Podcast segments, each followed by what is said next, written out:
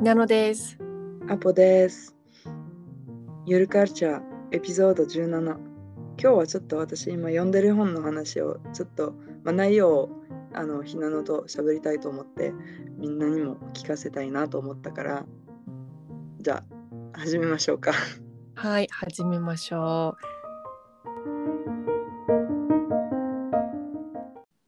あ OK、うんじゃああのーなんかね私大学院う。うん。の時からもう、まあ、結構昔からすごい興味あるのはあのー興味ある研究家はうん。 behavior うん、ビヘビヘイビアサイエンスとかって日本語あるかなビビアサイエンスってなんて言うんだろう。しんビヘイビアサイエンスっていうのかなビヘイビアルサイエンスというのかな、なんビかヘイビアルサイエンスということって。うんで、日本語は行動学科。行動心理学とかそういう感じ心理学でもないのかな。ちょっとなんかこの行動学科科学ごめんね行動が科学がうんなんか難しいところは多分いろいろ、うんあのーいろいろ含められてるなんか例えばなんだろうあの脳の中のうん。例えばあのホルモンズとかも、うんあのつながってるし例えば、まあ、心理学もつながってるしでも社会学もつながってる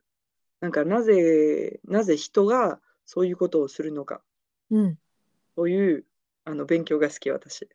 ああ、行動科学。いろんな分野にまたがってるんだね。心理学とか社会学とかそうそうそう脳と脳科学とかもあるんだね。うん、そう、そういう系。だから、例えば私、大学院の時は、まあ一応、あの、地球環境うん。だったんだけど、私、興味だった、ん興味深かったところは、あの、なぜ、あの、農家さん、うんうあん。の、まあ、オーガニック、有機農業するか、しないか、どうやって、この、なんか、デシジョンを取るのか。ああ、なるほど、面白そう。その農家さんの行動を分析するっていう感じ。そうそうそうそう、そういうべ勉強だった。なぜか。かというと、なんだろう、まあ、農家さんってさ、結構、私たちより、あの、土とか毎日、おなんか知ってるじゃん。うん。土だったり、自然だったり。うん。なぜ、あの、そんなに知ってるのに、うん有機農業をしないのか、うん。うん。そういうテーマがすごい気になってた。うーん。で、あのーなんかまあやっぱりあのー私ちょっと、まあ、農家さん一般的の農家さんというよりあのうんワインメーカー、うん。うん。ワインを作ってる人にしか聞いてないからちょっと他の農家さんとは違うと思うけど、まあ、結構あのーまあ、日本のワインメーカーになると大体あのなぜ入らないかというとあのなんか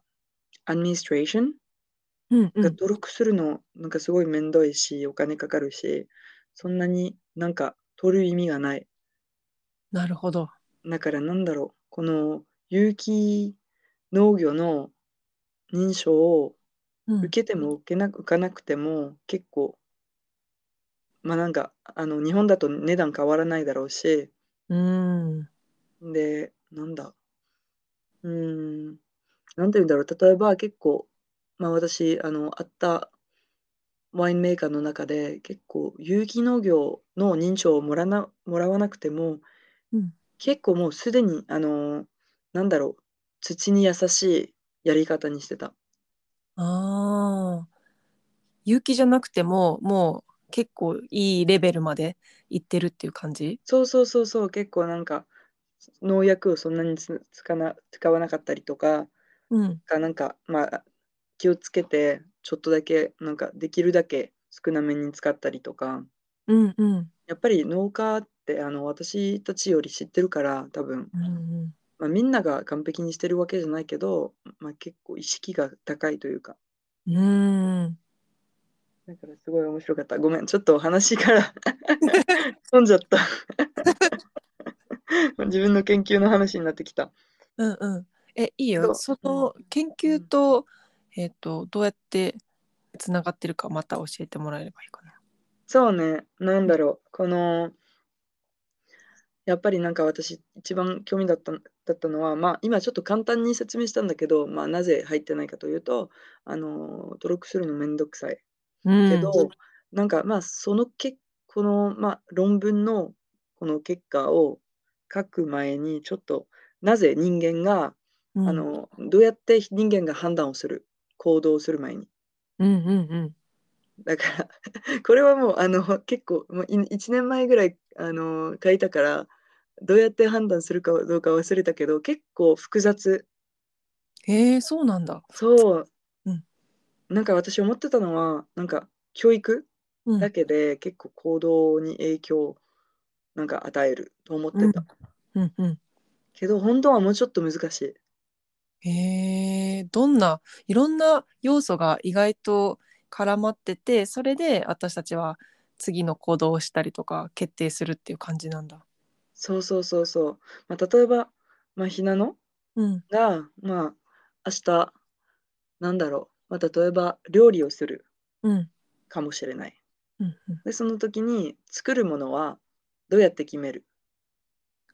あー今一緒に家族と住んでるから家族が食べたいものを聞いたりとかあと私が食べたいものを考えたりとか、うんなんか栄養あるものちょっと今そうそう栄養あるもの食べたいなとか風邪ひかないようにしようとかそういう感じかなえー、面白いそうねなんだろうやっぱりあのそれは一つあの一つのなんか行動に影響あるものはなんか人のうんあ、コンビクションなんて、フランス語だとコンビクションだけど、なんか思ってること、うん信じてること、うんうんうんまあすごいな、これが一番簡単な理由なんだけど、まあ例えば、まあイスラム教だったらハラル食べるじゃん。うんだからそれは一つだね。うんう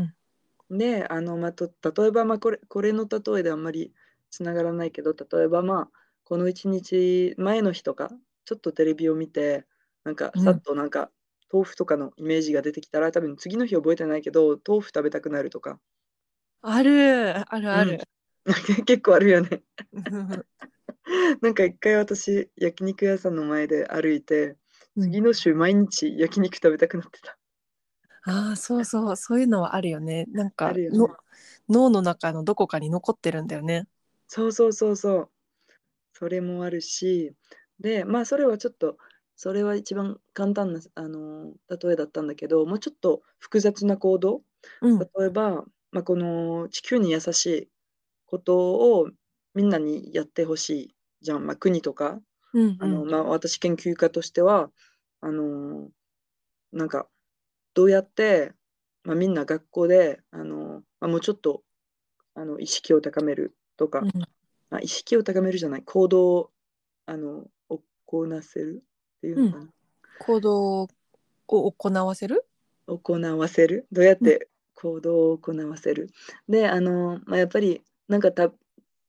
食べるか食べないとかは結構まあ簡単で例えばそれはまあマーケティングとかさっきうん言った通り、まあ、例えば CM であの、うんそのものをなんか美味しく見せるとかそういう系なんだけど、まあ、もうちょっと複雑な行動になると、まあ、あのこの自分の信じてるものとかうん例えばすごい、あの環境を守りたい人だったら、まあ、もうちょっと頑張ってあうの、んまあ、プラスチックが少ない方とかを買うんだけど、うんうんまあ、どうやってこの意識を高めるとかでなんかそういう、まあ、そういう勉強になってた ちょっと迷ってきたけど でちょっと戻るとうん話に戻るとうーんなんだろうまあでも大体そんな感じだ うんうんえだい大体大丈夫なんだろう今までの説明でなんとなくでもうん、その行動科学については結構分かってきた。あ結構よかったそう、あの、私たちがさ、普段やってることって自分で意思、自分の意思で、あの、この行動をしているぞって思ってても、知らない間に影響を受けてて、あの、さっきアポが言ってくれたみたいに焼肉屋さんの前を通ったら、焼肉を食べたくなるとか、自分が焼肉食べたいって思ってると思っても、全部影響が受けてる、影響を受けてる。うん、そうそうそうで例えばまあさっきそれもあるけどあのなんか体に優しいものとかを食べたいってなるとそれはもちそもしかしたらまあ、やっぱり意思もあるけどあの教育が多う分影響、教育から影響を受けてるかもしれないそれは。そうかも教育とあとはこう例えば親から言われてきたこと冬確かに冬はやっぱり風邪をひきやすいから栄養のあるもの食べようねって小さい時に言われてたらそれをそれがした方がいいっていうふうに思ってたりする。確かにそれもなんか研究家も書いた書いてあった結構なんかなんかみんな同じコミュニティの人たちがやってると、まあ、私もやるみたいな。うんうんだかうらん、そうねそれもある。面白い。そうだと思う。そう。で、ちょっとまあ、あのー もう結構話長くなったけど、あうのんなぜこの行動科科学うんの話してるかというと、まあ、き今日は読んでた本が、もううん本当に5ページしか読んでないけど、毎ページになるほど、なるほどってしかなってない。 すごい面白そうどんな本ですかで、まあ、あのーまあ、この行動科学の、なんだろう、テーマとしては、あのー言葉、こと大体言葉で、うんあのー表現をするじゃん。うん言いたいことを、まあ、選んだ単語で表現をする。例えば、このスプーンをくださいとか、うん なんか結構当たり前なことなんだけど、あのー言葉じゃなくて、なんだろう。言葉だけでなく、あ、さっきちょっと、うんあのー例えを考えたんだけど、まあ、例えば、あ、いいじゃんって言うと、うんなんかいろんな意味が含めてる。例えば、まあ今、じゃんって表現じゃん。うんだからまあ、あの、それも、なんか、他の情報になってる。うんなんかこのポジティブみたいな、なんか、oh, good みたいにじゃなく、だけじゃなくて、なんかどこのソーシャルグルーうんうプにいんるのかも含めてるし、あと、なんかまあ、イントネーションとかによっても、なんか、あの、意味も変わるし、すごいうんいろんな、いろんなことが含めてる。確かに確かにだからそれのあのそれの本になっててすごいうん面白いなと思って、本当に面白いよねなんかそのいいじゃんっていう言葉だけを例えば文字で書いてたら受け取り方は全然違うしそのアポが言ってくれたようにイントネーションが違っても怒ってるとか喜んでるとかそういうのも違うし面白いあとなんか私この前日本語の教える勉強をしてて面白かったのはあの例えばアポと私が遊んでいる時に「アポ今時計持ってる?」って聞いたとしたら、その時計を持ってるか聞いてるんじゃなくてその今何時か知ってるっていうことを聞いてるみたいなああ確かにあるよねでもその文字通りに言葉通りに受け取ったら「え時計持ってるよ」み たいな時計ってあー確かに確かにうんうんだからその文字通りに受け取るんじゃなくて文字の外にある意味をちょっと受け取ってコミュニケーションがあのコミュニケーションをする時も多いですよねっていう話を見ててすごい面白いなって思ってて。うんうんうんうん面白いねやっぱり、なんだろうあでもた たまになんかこれを使ってめっちゃフランス語でジョークをするああどういう状況状例況えば まあ例えば時計持ってるって聞かれたらあ持ってないよ うああなんか結構一番なんかみんな結構笑うやつは時計持ってる、あ持ってるよで時間を言わずにそうそわうざそとう、ね あるよね。あとなんかこれちょっと違うかもしれないけどあの髪の毛を切って美容室に美容室に行って次の日学校とか会社に行って「え頭切ったの?」っていう人たちが いるんだけ ど頭は切ってない髪を切りましたみたいな そうね面い白いその言い方結構ねそういう言葉であの日本語も英語もフランス語も全部ちょっとその文化を知らないと言語が分かんないみたいな時あるよね。確かに確かになんか、あの昨日あのセネガル料理食べ食べに行ったのねセネガル料理そうであのセネガル人のまああとちょっと連絡交換したんだけどさっきあのちょっとメッセージが来たのねうんでやっぱりこれはなんか日本語から、まあ、日本語で考えてないなってあのなんか多分頭の中はあのウォロフ語あのセネガル語になってるねって思った文章があってうんちょっと読んでみ るね。